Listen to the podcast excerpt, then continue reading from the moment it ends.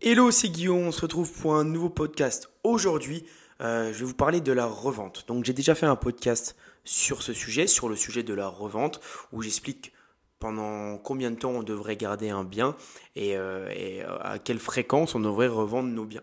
Parce que c'est vrai qu'on estime souvent qu'on doit, dès qu'on achète un, un, projet IMO, on se dit tout de suite, bon bah ok, je vais le garder 15-20 ans et après je vais en profiter. Peut-être que c'est euh, ce que vous êtes déjà dit. Vous êtes déjà dit, euh, en achetant votre premier bien IMO ou, votre RP, vous allez vous dire, bah moi je vais le garder 20-25 ans et après je serai tranquille, j'ai les loyers qui rentrent une fois que ça sera payé, etc. Et c'est souvent la plus grosse erreur que font les, les débutants ou les personnes qui n'ont pas encore investi dans l'IMO. Elles se disent, dans tous les cas, je garde un bien, c'est pour super longtemps.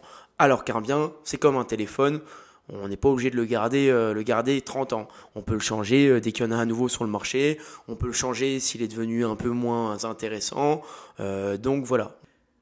Comme vous l'avez vu dans le titre, je revends tous mes biens. Donc ça ne veut pas dire que j'arrête l'investissement émo, rien du tout, pas loin de là. Euh, je vais continuer à investir encore plus que jamais, mais euh, je vais revendre tous mes biens. Parce que peut-être que vous le savez, j'ai plusieurs immeubles, j'ai une résidence principale, je suis en train de refaire un immeuble avec euh, Clément, le stratège de l'impôt, je suis en train de refaire euh, un autre immeuble avec un ami, vous avez vu l'offre a été acceptée sur 11 appartements, donc on est sur plusieurs projets en même temps. Pourquoi je, vais vendre mes biens? Donc dans un premier temps, euh, on va commencer par, euh, par l'arbitrage. On va parler de l'arbitrage en premier. L'arbitrage de patrimoine. Donc peut-être que vous connaissez cette notion ou pas du tout. L'arbitrage de patrimoine, c'est quoi? L'arbitrage de patrimoine, en fait, c'est se dire que, ok, aujourd'hui j'ai un immeuble, il me rapporte exemple, on prend un exemple, 500 euros par mois de cash flow net en location. Ok? Donc la plupart des gens vont se dire, ok, c'est cool. 500 euros. Donc je fais 500 x 12, on va dire qu'il me rapporte 6000 euros à l'année. C'est un bien qui me rapporte 6000 euros à l'année. Une fois que j'ai déduit toutes mes taxes et tout, on a 6000 euros net. Donc c'est pas mal. Mais par contre, si je le revends, j'ai 60 000 euros de plus-value. Donc l'arbitrage va être de se dire, ok, il me rapporte 6000 à l'année, donc il me faudra 10 ans pour rattraper ce que je, pourrais faire en une seule vente. Alors que vous savez très bien qu'en 10 ans, des opérations, si vous avez envie d'investir, on peut en faire 2, 3, 4, 5, 6 ou même 10, une par an, on peut en faire. Donc, on aura le temps de, de on aura le temps de récupérer euh, ces 6 000 de loyer là net qu'on a qu'on a annuel avec la location. Donc, c'est ça l'arbitrage de patrimoine. C'est se dire OK, à l'instant T, j'ai tant de plus-value. Mais cette plus-value là par rapport à ce que me rapporte ce bien en location, eh ben j'ai plus intérêt à le vendre pour récupérer cet argent. Parce qu'aujourd'hui, vous savez, l'inflation, on nous a dit c'est 3%, blablabla, bla, vous l'avez entendu. Ça se trouve, c'est plus, hein, c'est pas vraiment les chiffres, les chiffres sont un peu faux, on est au-dessus de 3% d'inflation. Ok? Donc, avec ce qui se passe, on sait qu'un euro aujourd'hui, ça vaut ça. Avec un euro, on peut acheter, euh, voilà, je sais pas, un paquet de pâtes. Mais peut-être que dans 10 ans, avec 1 euro, on pourra racheter que la moitié d'un paquet de pâtes. On va peut-être perdre en, valeur notre euro, on va peut-être perdre en pouvoir d'achat. Donc si je sais qu'aujourd'hui, ça c'est ma capacité, je sais que l'argent, je sais ce que ça vaut aujourd'hui, mais je ne sais pas ce que ça va valoir dans 10 ans. Donc je préfère récupérer 60 000 euros maintenant que gagner 6 000 euros par mois, par an pendant 10 ans. Ok Donc ça c'est la première raison. C'est la première raison pour laquelle je vends, euh, je vais commencer à vendre tous mes biens petit à petit en, en continuant à en faire d'autres bien entendu, mais je vais revendre ceux que j'ai achetés il y a trois ans. J'en ai déjà revendu un en janvier, je vais revendre ma résidence principale fin d'année, je vais revendre mon autre immeuble dans un an et demi. Je vais commencer à, à faire ça. Je revends celui avec Clément, on va le revendre en un, entre un an et un an et demi. Donc voilà, ça c'est la première raison. La deuxième raison, ça va être que je vais me séparer petit à petit du locatif que j'ai je vais me séparer du locatif, récupérer mes plus-values. Pourquoi? Donc attention, euh, c'est par rapport à mon expérience à moi. Le locatif, c'est génial, c'est super, ça m'a permis de me lancer dans l'investissement IMO et de me créer une trésor avec le différé de paiement, etc. Regardez mes autres podcasts, j'en parle un petit peu plus. Ça m'a permis de me lancer, ça m'a permis de montrer à la banque euh, que voilà, elle pouvait me faire confiance, que j'arrivais à gérer des locataires, que j'arrivais à gérer un business au final, parce que des locataires, c'est des clients et vous, vous êtes le propriétaire, vous êtes le gérant.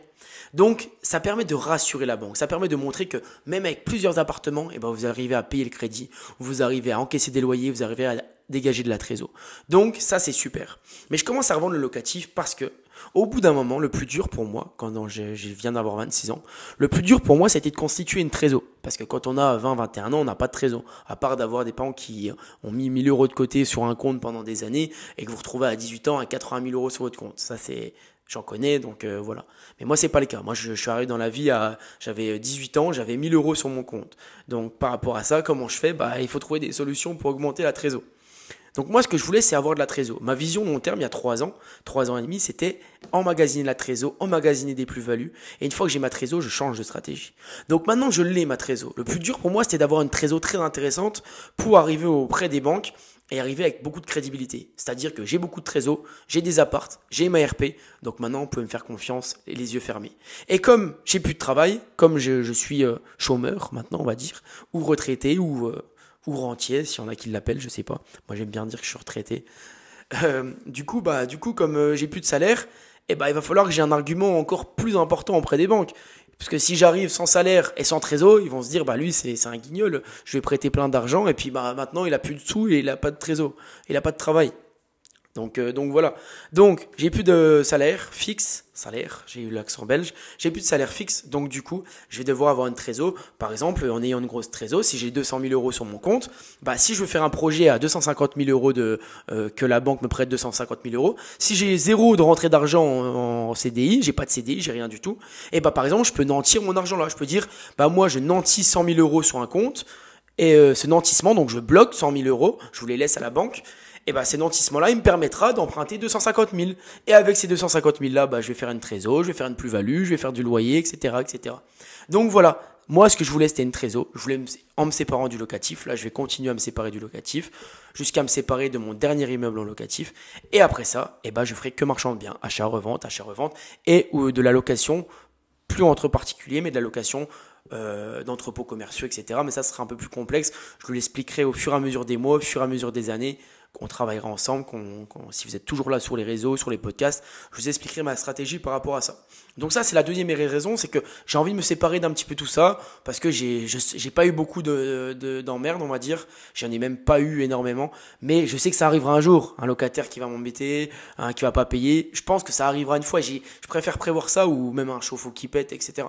Je préfère anticiper, être un peu proactif sur le sujet, me dire, ok, je me sépare tous mes locataires, je suis tranquille, j'en ai pas eu d'emmerde, j'ai une bonne expérience de et je préfère rester comme ça pour le moment.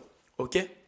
Et la dernière raison, comme je vous l'ai dit, c'est parce que j'ai envie de créer des sociétés et entreprendre un peu différemment. J'ai envie euh, de faire ma société de marchand de biens et à côté j'ai envie de construire mon équipe et employer une équipe pour les travaux.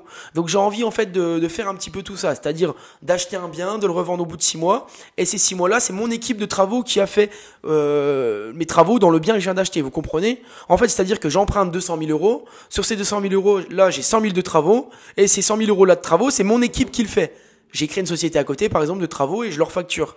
Donc j'ai envie de faire un petit peu plus ça. Et ça, ça va nécessiter un petit peu d'argent au départ. Donc, comme ça, en vendant tout, j'aurai une trésor très très intéressante. En tout cas, à mon échelle, je trouve que c'est très intéressant. Après, bien sûr, c'est pas 3 millions d'euros.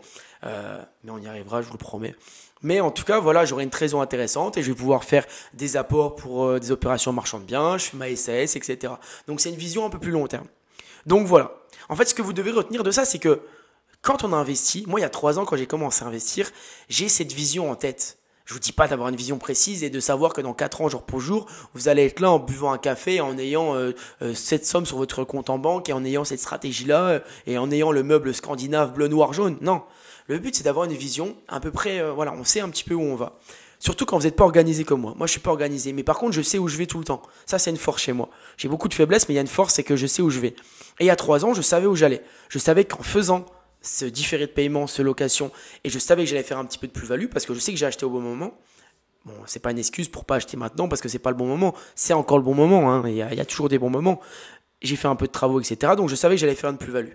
Donc là, comme je revends, j'emmagasine de la trésor, j'emmagasine des sous, et comme ça, je me présente à la banque, sans salaire, sans rien, sans locatif. Au bout d'un moment, j'aurai plus de locatif, mais par contre, j'aurai une trésor, euh, voilà, une trésor suffisante et intéressante comme j'aime bien le dire. Est-ce que vous préférez gagner 3000 euros par mois de locatif euh, en fait, c'est un point de vue. Hein. Il y en a, ils vont préférer gagner 3000 euros par mois de locatif tous les mois et que c'est un actif et se mettre tranquille au soleil. Ça, c'est une possibilité. Ou alors, vous préférez avoir zéro de locatif mais avoir 600 000 euros sur le compte. Vous voyez ce que je veux dire? C'est, en fait, ça dépend de votre caractère. Si vous avez un caractère un peu plus, vous aimez être organisé et, et ne pas avoir de pression, bah c'est sûr qu'avoir 3000 euros de locatif tous les mois, c'est cool parce qu'au final, euh, voilà, vous avez votre locatif, euh, vous touchez à rien. Ça, ça convient à des personnes, par exemple, qui ont, euh, qui sont à la fin de leur carrière professionnelle. Ça, c'est vraiment cool. Mais quand on est un petit peu plus jeune, je trouve que moi, le plus intéressant, c'est d'avoir beaucoup de trésors et de jouer avec cette trésor. Je mets 100 000 pour un achat-revente. Euh, par exemple, je vais mettre 50 000 que je vais investir ailleurs, etc. Donc c'est un point de vue. Mais moi, j'ai choisi cette deuxième option pour le moment. Parce que la première, j'ai fait, j'ai eu mes locatifs, etc. Je m'amuse. Mais par contre, maintenant, j'ai envie de faire un petit peu plus euh, des projets un peu plus importants et de me casser un petit peu plus la tête parce que je trouvais que je m'étais un peu encrouté et que je devenais un petit peu vieux. Donc voilà. Euh, si ce podcast vous plaît, je vous invite à regarder le lien en description. C'est le business plan. Et puis, euh, c'est un business plan gratuit. C'est un PDF que je vous envoie. Comme ça, vous avez, le, vous avez tout ça. Vous pouvez m'envoyer des messages, etc., etc. De rejoindre la page Instagram, de rejoindre les mails. Et puis, on se revoit très vite. J'espère que vous allez bien. C'était Guillaume de Renta Locative. Salut